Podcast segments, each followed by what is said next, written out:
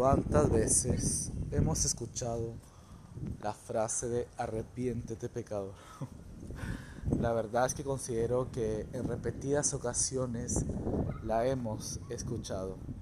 Quizás en algunos memes, en algún video, pero sin duda es algo que siempre se ha escuchado en los medios. Dejando el chiste de lado, podemos centrarnos en que esta frase tiene algo muy en concreto y particular que es cierto, que somos pecadores y debemos arrepentirnos.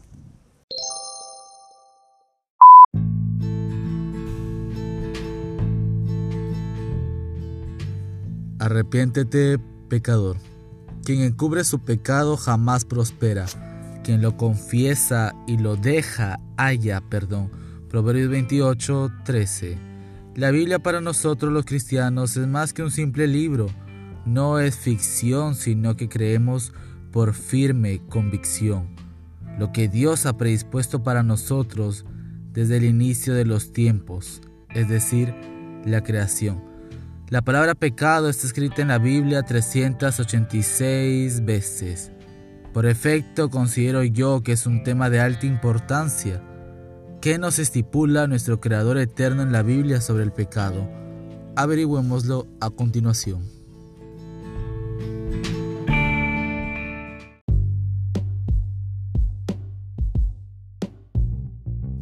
Cuando las Santas Escrituras habla sobre el pecado, habla de algo más profundo que haber dicho o hecho algo errado y que luego nos arrepintamos. En realidad la Biblia habla de algo que trae consecuencias eternas. El concepto de pecado en la Biblia se refiere a quebrantar o transgredir la ley de Dios. En primera de Juan 3:4 podemos leer: Todo el que comete pecado quebranta la ley. De hecho, el pecado es transgresión de la ley. Vayamos un poco más profundo y meditemos en la palabra, ¿ok?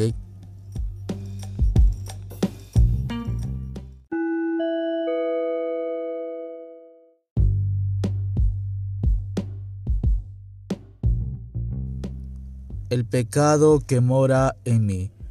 Romanos 7 del 7 al 12. ¿Qué diremos pues? ¿La ley es pecado? En ninguna manera, pero yo no conocí el pecado sino por la ley, porque tampoco conociera la codicia si la ley no dijera no codiciarás. Mas el pecado, tomando ocasión por el mandamiento, produjo en mí toda codicia porque sin la ley el pecado está muerto. Y yo sin la ley viví en un tiempo, pero venido el mandamiento, el pecado revivió, y yo morí. Y hallé que el mismo mandamiento que era para vida, a mí me resultó para muerte. Porque el pecado, tomando ocasión por el mandamiento, me engañó y por él me mató. De manera que la ley a la verdad es santa, y el mandamiento santo, justo y bueno Luego lo que es bueno vino a ser muerte para mí, en ninguna manera, sino que el pecado, para mostrarse pecado, produjo en mí la muerte por medio de lo que es bueno, a fin de que por el mandamiento el pecado llegase a ser sobremanera pecaminoso. Porque sabemos que la ley es espiritual, mas yo soy carnal vendido al pecado.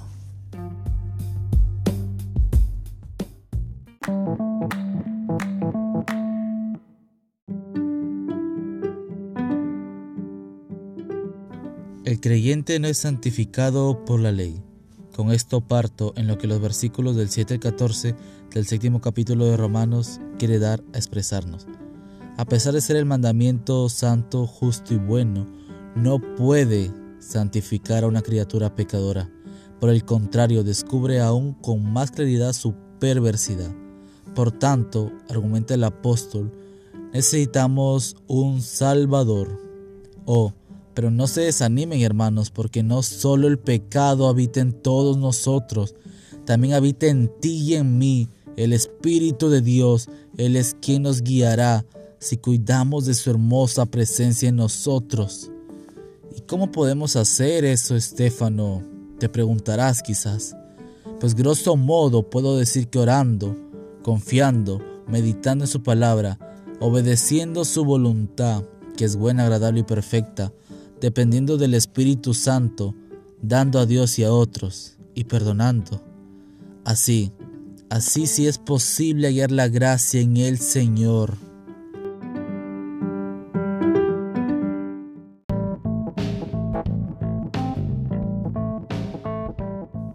Justificación de los pecados. Schofield Cyrus Ingerson nos muestra la justificación de nuestros pecados a través del capítulo 6 de Romanos. Del 1 al 10, liberación por la unión con Cristo en su muerte y resurrección. Romanos 6:6. Sabiendo esto, que nuestro viejo hombre fue crucificado juntamente con él para que el cuerpo del pecado sea destruido, a fin de que no sirvamos más al pecado. Amén. Gloria a Dios. Del 11 al 13, liberación por contarse la vida antigua como muerta y por someter la vida nueva a Dios. Verso 12. No reine, pues, el pecado en vuestro cuerpo mortal, de modo que lo obedezcáis en sus concupiscencias. Del 14 al capítulo 7, versículo 6, liberación por no estar bajo la ley, sino sujeto al gobierno del Espíritu Santo. Romanos capítulo 7, versículo 6.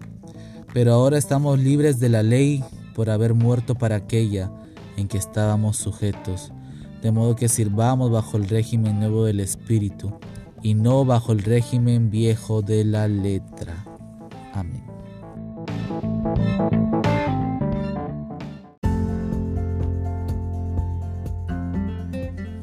Agradezco a Dios por permitirme poder compartir a través de este medio el mensaje de salvación, el mensaje cristiano.